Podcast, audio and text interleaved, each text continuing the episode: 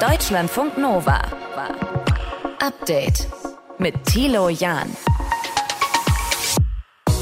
Warm ist er gewesen, dieser Donnerstag. Temperaturen bis zu 33 Grad. Und da müssen wir uns schon nochmal Gedanken machen über das Thema Wasserknappheit hier bei uns in Deutschland. Fred Hattermann, Leiter des Potsdam Instituts für Klimafolgenforschung, spricht von Wasserstress. Umso wärmer es wird, umso mehr verdunsten, umso höheren Wasserstress werden wir haben und umso schlimmer werden auch die Extreme werden. Ja, wann bekommen wir denn dann wirklich Stress und wann wird's wasserknapp?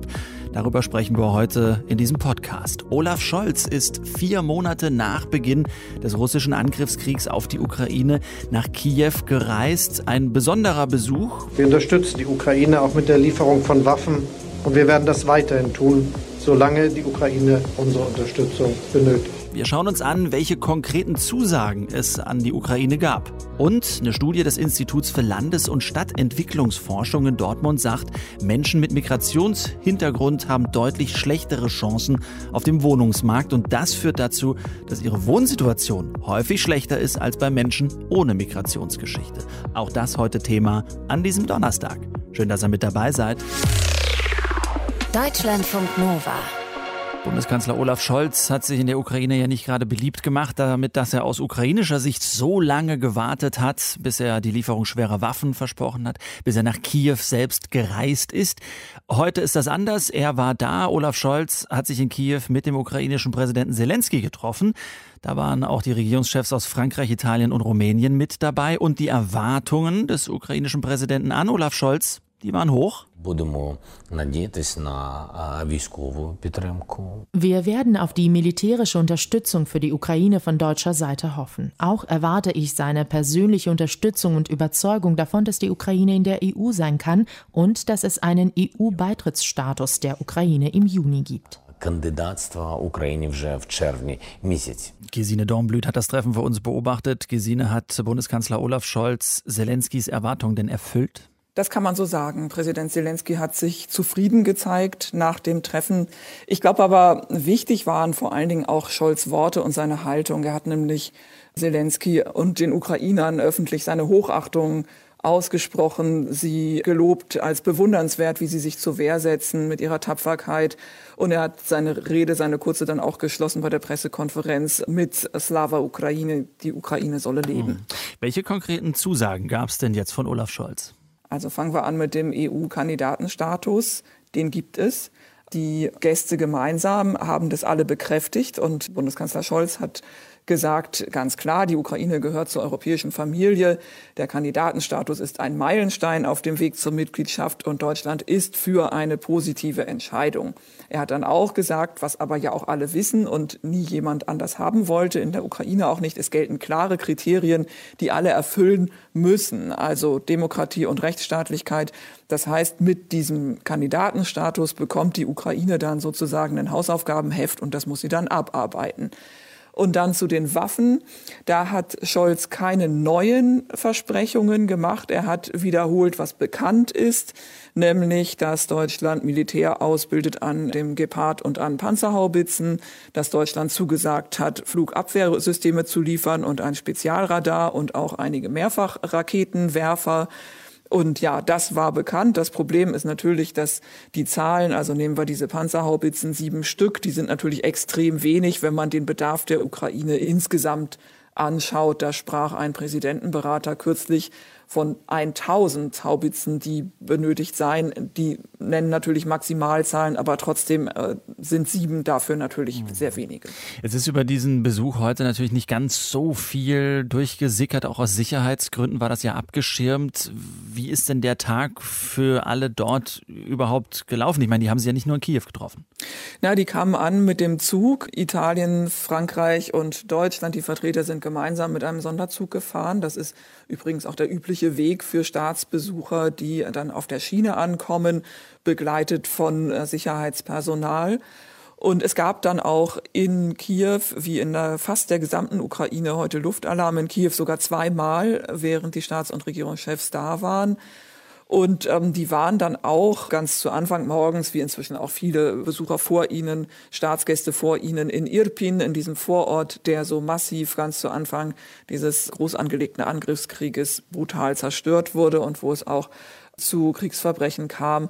Und da waren auch Kameras mit und man hat gesehen, dass die Besucher doch ziemlich betroffen waren davon, was sie da dann gesehen haben. Welche Reaktionen gibt es denn jetzt schon auf den Besuch? Naja, wie gesagt, Zelensky hat sich zufrieden geäußert, wobei aber auch klar ist, dass gerade so die Zusagen mit den Waffenlieferungen natürlich nie genug sein können. Es gab heute neue Bewertungen oder eine neue Zahl darüber, wie viele Soldaten an der Front sterben auf ukrainische Seite. Da sagte ein Abgeordneter, täglich, täglich seien das 200 bis 500 Gefallene auf ukrainischer Seite allein im Donbass. Und da ist natürlich klar, je schneller Waffen geliefert werden, desto besser. Aber die Zusage zum EU-Kandidatenstatus, die wird natürlich äh, viele Ukrainer freuen und erleichtern. Also unterm Strich gab es heute viel Gerede über Waffenlieferungen und äh, den Austausch für sofortigen EU-Kandidatenstatus der Ukraine. Das soll jetzt kommen beim Treffen von Olaf Scholz mit äh, dem ukrainischen Präsidenten Zelensky, gleichzeitig auch die Regierungschefs aus Frankreich, Italien und Rumänien mit dabei gewesen. Gesine Dornblüt hat das Treffen für uns beobachtet. Danke für die Infos. Deutschlandfunk Nova. Update. Wir reden übers Wohnung suchen, eine Wohnung finden. Das ist in den großen deutschen Städten echt eine Challenge, eine bezahlbare, nochmal ein Level schwieriger. Und besonders Menschen mit Migrationsgeschichte haben da schlechte Karten. Das Institut für Landes- und Stadtentwicklungsforschung in Deutschland hat jetzt eine große Übersichtsstudie dazu gemacht. Mintu Tran aus dem Deutschlandfunk Nova Team hat sie für uns gescannt. Mintu, dass Menschen mit Migrationsgeschichte schlechte Chancen bei der Wohnungssuche haben. Das wird jetzt dadurch nochmal belegt. Habe ich das richtig mitbekommen? Ja, genau. Also in dem Papier, da werden mehrere Umfragen unter Menschen mit Migrationsgeschichte zusammengefasst und zitiert. Ähm, in einer Umfrage gibt jeder Dritte, jede Dritte der Befragten an, Diskriminierung bei der Wohnungssuche erlebt zu haben. Das ist ganz schön viel. Ne? Dann beim Afrozensus, das ist eine andere Befragung, da werden schwarze Menschen in Deutschland befragt. Da sagen sogar 70 Prozent, dass sie bei der Wohnungssuche diskriminiert worden sind. Und besonders krass wird's, wenn da mehrere Diskriminierungsfaktoren sozusagen zusammenkommen. Also 90 Prozent der befragten schwarzen Menschen, Muslimen, muslimischen Glaubens haben angegeben, bei der Suche nach einer Wohnung äh, Diskriminierung erlebt zu werden, also 90 Prozent. Und ein Beispiel, finde ich, zeigt ganz gut, was man als Mensch mit Migrationsgeschichte erleben kann. Die Sendung Panorama, die hat mhm. letztes Jahr in Bremen mal ein Experiment gestartet. Ne? Äh, da wurden vier Männer damit beauftragt, sich für Wohnungen bei der Brebau, einer städtischen Bremer Baugesellschaft, zu bewerben. Und dabei ist was rausgekommen? Ja wenig überraschend, ne? Tim und Felix, die haben eine Wohnung bekommen, Karim und Living Soul nicht. Und Living Soul Dupé, der ist übrigens schwarz, regt sich zu Recht auf. Was soll ich dazu sagen? Also, ich sag's mal so, ähm, warum kriegen die eine Wohnung und ich nicht? Also was haben die, was ich nicht habe? Ja, die haben eigentlich alle die gleiche Wohnung gesucht, hatten ähnliche Angaben gemacht auch, ne? Und bei der Recherche kam übrigens raus, dass die Brebrau sogar in ihren Unterlagen äußerliche Merkmale der BewerberInnen mit Codes erfasst hat in Unterlagen. Also KT steht zum Beispiel für Kopftuch, E40 für Schwarz, Sinti und Roma, Bulgaren und Rumänen. Und äh, die hatten dann auch schlechtere Chancen, diese Wohnungen zu bekommen. Es mhm. geht natürlich gar nicht. Die Breber musste nach den Recherchen von Panorama eine Strafe in Millionenhöhe zahlen. Mhm. Das sind die äußerlichen Merkmale. Spielen dann auch andere Faktoren bei der Wohnungsvergabe noch eine Rolle, die für einen Nachteil sorgen können? Ja, in der Studie wird auch Benachteiligung durch sogenanntes Schaffen einer, Zitat, gesunden Mischung herausgestellt. Die ist sogar im Baugesetzbuch verankert. Dadurch sollen sozial stabile Bewohnerstrukturen geschaffen werden. Und da ist es so, bei Neubauquartieren, da können durch diese Vorgaben sogar Vorteile für benachteiligte Menschen entstehen. Und anders sieht es da bei Bestandswohnungen aus. Also wenn VermieterInnen sich sozusagen überlegen, wer da in die Wohngemeinschaft, in die Nachbarschaft reinpasst, da haben Menschen mit Migrationshintergrund häufig schlechtere Karten. Also wenn Menschen mit Migrationsgeschichte benachteiligt werden bei der Vergabe, lass uns mal drauf schauen, welche Wohnungen bekommen sie dann noch? Also klar, in besonders begehrten Wohnlagen haben Menschen mit Migrationsgeschichte häufig schlechte Karten und arme und migrantische Bevölkerungsteile konzentrieren sich generell deshalb in den benachteiligten Gebieten der Städte. Und eine Sache, die mich in der Studie auch überrascht hat, eine Zahl, ist, dass Menschen mit Migrationshintergrund häufiger in beengteren Wohnverhältnissen leben und dafür auch noch mehr Miete zahlen müssen. Mhm. Also das wird besonders deutlich, wenn man anschaut, wie viel Quadratmeter pro Person zur Verfügung steht. Türkeistämmige Menschen zum Beispiel verfügen über 33 Quadratmeter Quadratmeter pro Person, Menschen ohne Migrationshintergrund aber über 60 Quadratmeter pro Person, also fast doppelt so viel. Spiegelt sich das dann auch in dem, was man ausgeben muss für eine Wohnung dann wieder? Ähm, nee, weil Menschen ohne Migrationshintergrund, die zahlen durchschnittlich 7,10 Euro pro Quadratmeter. Türkeistämmige Personen 7,50 Euro, also mehr für weniger Platz. Mhm. Und andere Gruppen, wie zum Beispiel Menschen mit Wurzeln im ehemaligen Jugoslawien, die zahlen sogar 8,50 Euro pro Quadratmeter durchschnittlich und haben deutlich weniger Platz als jemand, der keinen Migrationshintergrund hat. Und das eben, obwohl Haushalte mit Migrationshintergrund durchschnittlich weniger Einkommen auch haben. Mhm. Was kann man dagegen tun? Welche Ansätze gibt es? Also die AutorInnen der Studie, die schlagen da mehrere Sachen vor. Also klar, das Offensichtlichste ist bei der Wohnungsvergabe ansetzen, ne, durch Diversity Management und Antidiskriminierungsprozessen in Verwaltung und Wohnungsunternehmen. Dann ein anderer Punkt, den sie nennen, das Baugesetz überarbeiten, vor allem diese Passage, die ich gerade erklärt habe, zur gesunden Mischung einer Nachbarschaft. Aber sie schlagen auch vor, sozialen Wohnungsbau zum Beispiel zu fördern und mehr günstigen Wohnraum zu schaffen. Hm. Eine Studie des Instituts für Landes- und Stadtentwicklungsforschung in Dortmund, die zeigt, Menschen mit Migrationshintergrund haben deutlich schlechtere Chancen auf dem Wohnungsmarkt und das führt dazu, dass ihre Wohnsituation häufig schlechter ist als bei Menschen, die keine Migrationsgeschichte haben. Deutschlandfunk Nova. Update. Ja, da kommt heute weniger durch, weniger Gas durch die Pipeline Nord Stream 1. Das hat der russische Energiekonzern Gazprom angekündigt. 60 Prozent weniger als normal sind es ab heute in Deutschland. Und wir wollen wissen, wie ernst wird das für uns? Oder ist das schon jetzt? Sprechen wir darüber mit Johannes Kuhn aus unserem Hauptstadtstudio. Johannes, welchen Anteil hat das Gas aus Nord Stream 1 denn an der Gasversorgung in Deutschland? Ja, das waren zuletzt 37 Prozent, also mehr als ein Drittel. Und jetzt muss man sagen, man kann es aktuell nicht ganz sagen, weil man gerade dabei ist, das zu ersetzen, indem man zum Beispiel weniger verbraucht oder auch äh, Kraftwerke mit Kohle statt Gas befeuert, aber auch indem Europa insgesamt und bald auch Deutschland mehr Flüssiggas bekommt und man zum Beispiel auch in den Niederlanden da mehr Gas herkriegt. Ja, Unterm Strich ist es gar nicht wenig und tatsächlich bringt das uns in Richtung Winter, ja, stellt es uns vor einige Probleme. Mhm. Also Gasversorgung in Deutschland noch gesichert? Ja, vorläufig. Gasspeicher sind so bei 55, 56 Prozent. Das Problem ist, man wollte eigentlich die Sommermonate, wo ja wenig Gas von Privathaushalten zum Beispiel verbraucht wird, wollte man eigentlich dafür nutzen, diese Gasspeicher bis zum November auf 90 Prozent aufzufüllen. Mhm. Das Problem ist aber, wenn jetzt Nord Stream so wenig kommt, funktioniert es nicht, weil für dieses Auffüllen braucht man das russische Gas. Das heißt, es könnte eben sein, dass man dann im Winter ja, bei vielleicht nur 70 Prozent oder sowas ist und dann wird es natürlich sehr viel enger. Ja, müssen wir mal gucken. Es kann natürlich auch sein, dass es dann komplett irgendwann ausfällt und dann äh, wäre es natürlich noch problematischer. Aber tatsächlich arbeitet man natürlich dran, für solche Szenarien dann auch gerüstet zu sein. Mhm. Wie arbeitet man denn da konkret dran? Wie will die Politik sicherstellen, dass wir über den Winter kommen? Tatsächlich wir haben es ja mitbekommen, Robert Habeck sagt, wir brauchen eine nationale Anstrengung, um Energie zu sparen. Er hat das heute noch mal so begründet. Er hat nämlich gesagt, dass wir in einer Situation sind, wo Energie ein kostbares Gut ist, wo wir sehen, dass es äh, zu einem Spielball des der politischen Kraftprobe geworden ist und jede Kilowattstunde Energie, die wir einsparen, die hilft im Moment immens und nützt der Energiesicherheit in Deutschland. Also Energiesparen ist das Gebot dieses Jahres. Also Energiesparen ist das Gebot des Jahres, wird aber alleine nicht viel bringen.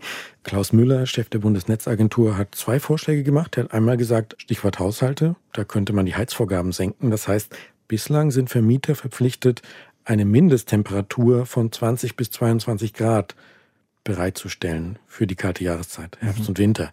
Das könnte man senken, also zum Beispiel auf 18 bis 19 Grad oder sowas. Das müsste man aber erst das Mietrecht ändern. Und es wäre natürlich kälter in den Wohnungen, aber es wäre sozusagen kälter nicht im Sinne von freiwillig, sondern weil die Vermieter dann sagen würden, gut, dann gehen wir runter. Hm, das sind also äh, Dinge, die man vorhat, um Gas zu sparen. Es ist, und das halten wir auch fest, heute russisches Gas, das man braucht, um die Speicher aufzufüllen, damit man über einen Winter auch erträglicher kommt beim Gas. Und heute wird weniger geliefert, nicht nur in Deutschland, übrigens auch in Tschechien, der Slowakei und in Österreich von russischer Seite, nämlich vom russischen Energiekonzern Gazprom. Die Einzelheiten dazu kamen von Johannes Kuhn aus unserem Hauptstadtstudio. Lieben Dank. Sehr gerne. Deutschlandfunk Nova. Update. Die Brennnessel ist Heilpflanze des Jahres 2022. Es gibt von ihr weltweit 30 bis 70 Arten. Man kann sie essen im Salat oder der Suppe und sie tut weh. Einmal in Brennnesselstrauch abgerauscht, juckt's ohne Ende. Nach vier Stunden hatte ich gestern immer noch was von meinem kleinen Brennnesselgrün-Ausflug. Jessica Schreibers, Biologin und Schriftstellerin, lass uns über Brennnesseln sprechen. Hallo. Hallo. Brennen Brennnesseln denn unterschiedlich lange? Also es gibt schon Unterschiede, wie auch mit Chilis oder sowas hängt es ein bisschen davon zusammen, welcher Art man begegnet mhm. und was für ein Schmerzgefühl man hat und auch wie dick die Haut ist, wo man halt in Kontakt mit der Brennnessel kam. Mhm. Bei uns kommen zum Beispiel hauptsächlich zwei Arten vor, die große und die kleine Brennnessel. Wahnsinnig kreative Namensgebung, ich weiß. Aber vor allem richtig weh tut die kleine Brennnessel, mhm. die man auch Eiterbrennnessel nennt. Und die sind nicht so easy vielleicht auseinanderzuhalten, aber die kleine Brennnessel, finde ich, hat so ein bisschen aggressiver gezackte Blätter. Also ich mhm. finde, die sieht auch schon so aus. Das heißt, aufgrund von dieser Form äh, tut sie einfach mehr weh, weil diese Härchen sich dann mehr verfangen bei uns? Ja, die haben ein stärkeres Gift und bei Brennnesseln kommt es ja generell ein bisschen drauf an, wie empfindlich und fein die Haut ist. Ja, mhm. wenn man zum Beispiel mit der Fußsohle auf so eine Brennnessel latscht und da so ein bisschen Hornhaut hat, dann spürt man meistens nichts, mhm. weil diese kleinen Brennhaare nicht einbringen können. Und es mhm. funktioniert ja so: Die Brennnesseln, wenn man die jetzt unter so einem Mikroskop legt, die haben so winzige kleine Strukturen, die ein bisschen aussehen wie so Glaspipetten, wenn man mhm. die unter starker Vergrößerung anschaut. Und wenn man die jetzt berührt, bricht oben die Spitze ab und dadurch ist das Brennhaar offen. Ja, mhm. und dort kann jetzt so eine Flüssigkeit austreten, die beinhaltet unter anderem Ameisensäure, was dann so zwiebelt und Histamin, was dann diese roten Placken macht. Mhm. Und diese Flüssigkeit kommt auf die Haut und kann auch eindringen, wenn man sehr feine Haut hat. Das heißt, je dicker die Haut ist, umso kürzer brennt's und weniger intensiv und je dünner sie ist, umso länger hat man was davon. Unterarm, allerschlimmste Stelle. Schlimmste, also, ja, ja, wenn man da einmal durchgeht, ich, das, ich weiß gar nicht, wie man da das, das ging gar nicht mehr weg. Aber wenn ich dich richtig verstehe, dann kann man ein bisschen gucken bei den Brennnesseln, ob schon jemand reingeflogen ist. Und dann hat man eine Chance, dass man vielleicht schon die abgeknickten Haare abkriegt und dann zwiebelt's nicht mehr so. Ja, wenn da jetzt irgendwie schon zum Beispiel ein paar Rehe durchgelaufen sind, ja, mhm. dann sind die Brennhaare gerade abgeknickt, viele, dann kann es sein, dass man Glück hat und es dann nicht so doll ist. Aber wenn jetzt gerade eine ganz frische Brennnessel da steht, mhm. das tut dann schon ziemlich weh. Also ich habe ja auch Brennnesseln bei mir im Garten mhm. selbst ausgesetzt, weil ich die wichtig finde und habe natürlich dann gemerkt beim Ernten von Obst und Gemüse so, okay, gar nicht mal so einfach. Allerdings habe ich gemerkt, man kann sich dran gewöhnen. Also mittlerweile Aha. brennt das bei mir an meinen Armen, wenn ich dazwischen herumfuhrwerke, kaum noch. Ich merke das kaum noch. Ach, abgehärtet sozusagen. Aha. Ja, wirklich, das funktioniert. Und es gibt ja auch so bestimmte bestimmte Methoden, wie man so eine Brennnessel anfasst, weil es gibt ja auch Leute, so wie ich, die mhm. ernten die. Mhm. Wenn man sich anschaut, so ein Blatt, dann sind diese kleinen Brennhärchen, wachsen alle so von der Mitte der Pflanze weg, also so nach außen quasi mhm. zur Blattspitze hin. Wenn man die dann in diese Richtung anfasst und auch drüber streicht, passiert nichts. Erst mhm. wenn man quasi gegen den Strich ähm, berührt, dann brennt's. Und das haben wir als Kind immer gemacht, so Mutprobe. Wer mhm. schafft, eine Brennnessel anzufassen. Und es war echt der Trick und ganz schnell anfassen und mit dem Strich, dann passiert gar nichts. Ja, aber jetzt, Jasmin, rausch mal mit dem Fahrrad ab. Äh, oder will sich irgendwie durchs Dickicht schlagen zum See runter. Da kann man ja nicht irgendwie die Dinger irgendwie speziell anfassen. Was ist, wenn man sich jetzt verbrannt hat? Was hilft? Spucke? Ja, also Spucke hilft tatsächlich. Es gibt auch noch so andere Sachen, wie wenn man zum Beispiel da gerade in der Natur ist und sich jetzt nicht irgendwie, wenn man voll reingefallen mhm. ist und jetzt nicht irgendwie zehn Liter Spucke parat hat, dann kann man sich auch mit Breitwegerisch abreiben. Das sind, mhm. kann man mal googeln, können die Leute ja googeln, wie es aussieht. Wenn man das drüber reibt, geht es ganz gut weg. Wichtig ist halt, die Brennhaare von der Haut zu kriegen, weil die bleiben dann oft auch noch Teile davon stecken. Mhm. Und das heißt, wenn man am See ist, am besten erstmal ins Wasser rein und äh, abreiben. Und wenn man das zu Hause ist, kann man auch mit Tesafilm zum Beispiel diese kleinen Härchen wegkriegen und so. Mhm. Also meistens hilft aber vor allem Aussetzen, Kühlen, vielleicht, wenn man so zu allergischen Reaktionen neigt, eine Antihistaminsalbe mhm. drauf. Und mhm. das dauert jetzt meistens jetzt nicht einen ganzen Tag oder so. Und welchen Effekt hat diese super Applikation für die Pflanze? Also was bringt's der Pflanze? Ja, die Pflanze macht es natürlich, weil sie nicht gefressen werden will. Das mhm. heißt, wenn da jetzt ein großes Tier kommt, weiß nicht, ein Reh oder so, und will die Pflanze fressen, dann hat sie das natürlich gemacht, um, um in Ruhe gelassen zu werden. Allerdings gibt es ja auch viele kleine Tiere, die Brennnesseln fressen, zum Beispiel Raupen, die fressen dann einfach um die Brennhaare drumherum. da muss man einfach klein genug für sein, um das zu machen. Aber ansonsten ist es natürlich eben, damit man sie in Ruhe lässt. Jasmin Schreiber, Biologin, Schriftstellerin, weiß äh, alles über Pflanzen und auch, dass der Breitwegerich hilft gegen die Brennnessel, die sonst so wehtut, weil sie eben brennt. Mensch, lieben Dank dafür. Sehr gern. Deutschlandfunk Nova. Update. Öl teuer, Nudeln teuer, Hackfleisch auch. Äh, allein schon, wenn man so die Zutaten für Spaghetti Bollo einkaufen will, dann merkt man, ey, Lebensmittel, da haben die Preise ganz schön angezogen. Die Erzeugerpreise für landwirtschaftliche Produkte waren laut Statistischem Bundesamt im April 2022 um 39,9 Prozent höher als im April 2021. Und darüber müssen wir sprechen mit dem Wirtschaftsjournalisten Nikolas Liefen. Nikolas, was genau ist der Erzeugerpreis?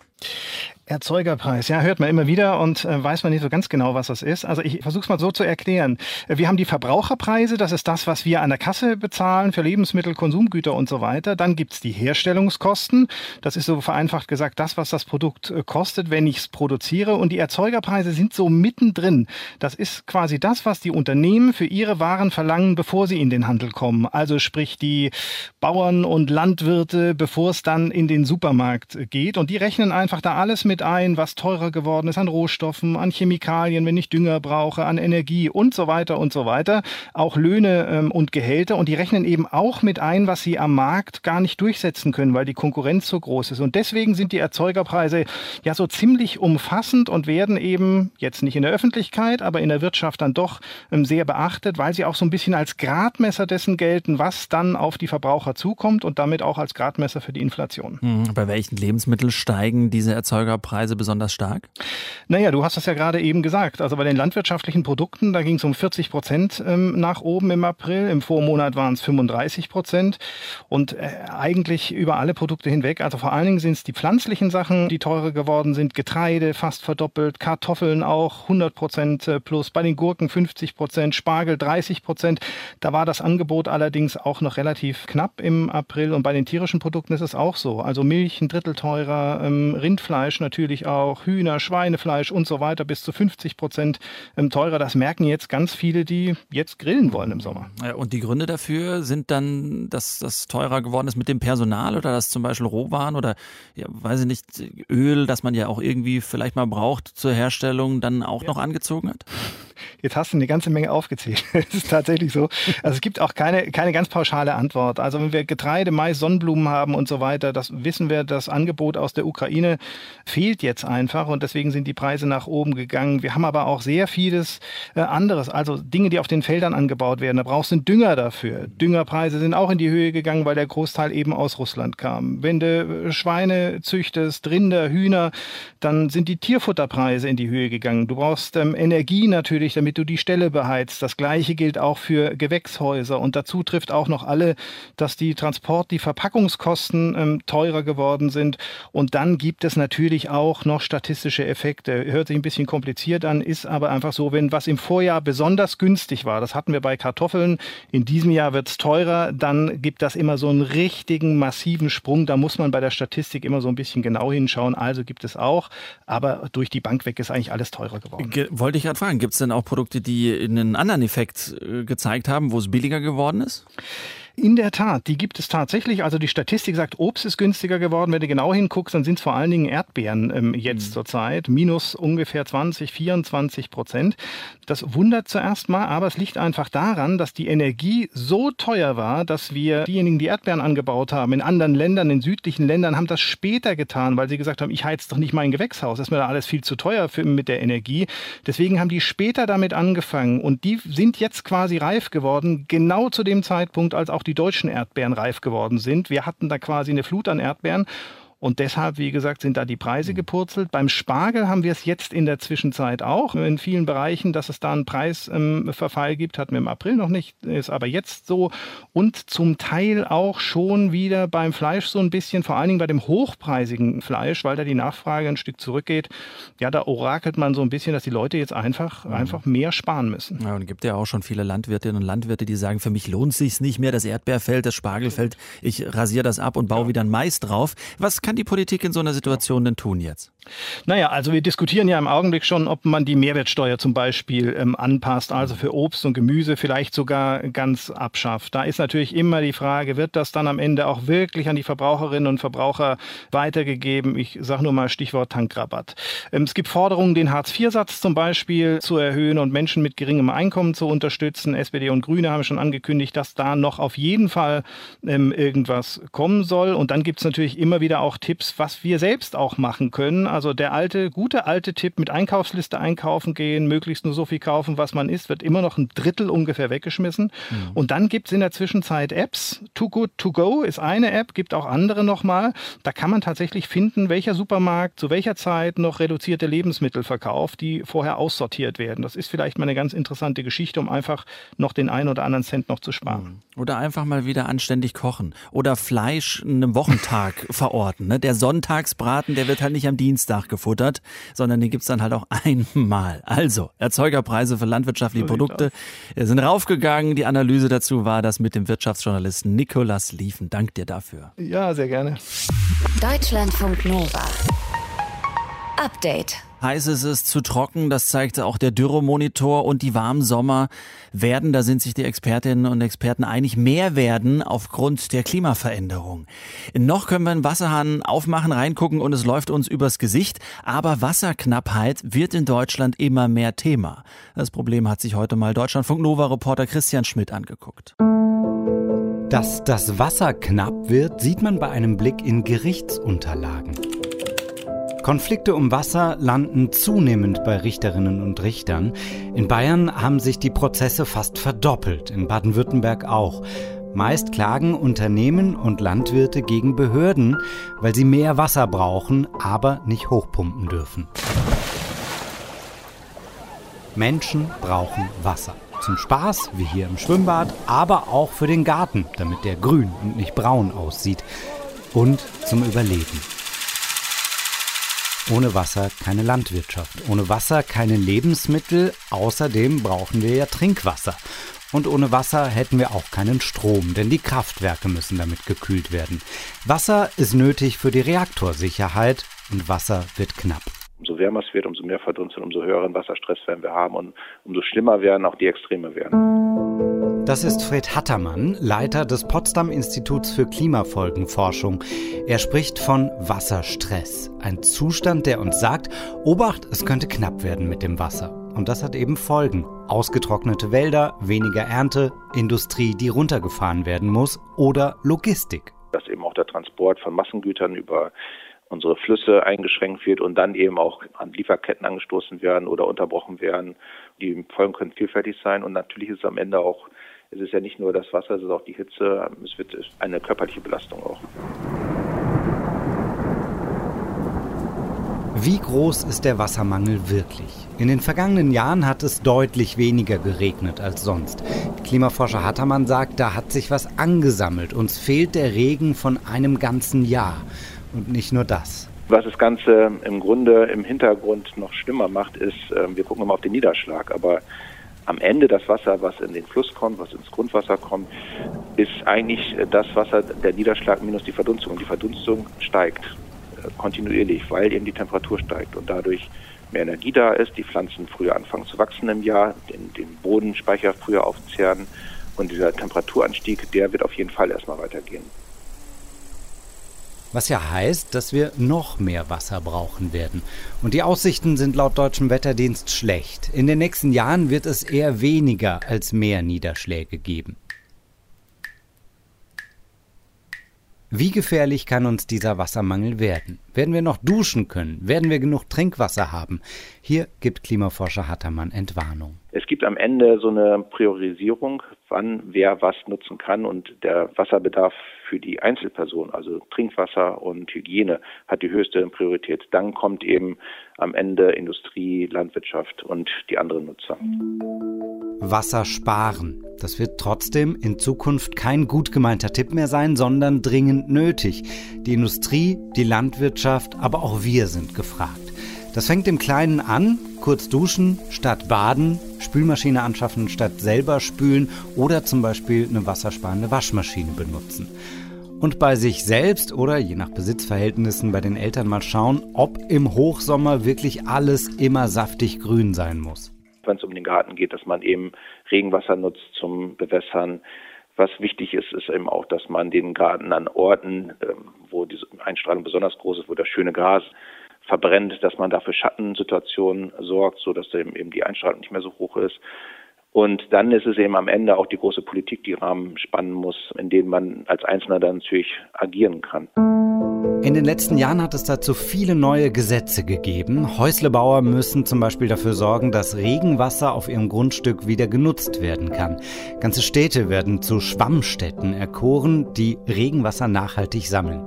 Es tut sich was und es muss sich was tun bei jedem von uns. Weil es eben auch sehr viele Menschen sind, steht das zu Buche und hat dann auch Auswirkungen. Deutschlandfunk Nova. Update. Immer Montag bis Freitag auf deutschlandfunknova.de und überall, wo es Podcasts gibt. Deutschlandfunk Nova.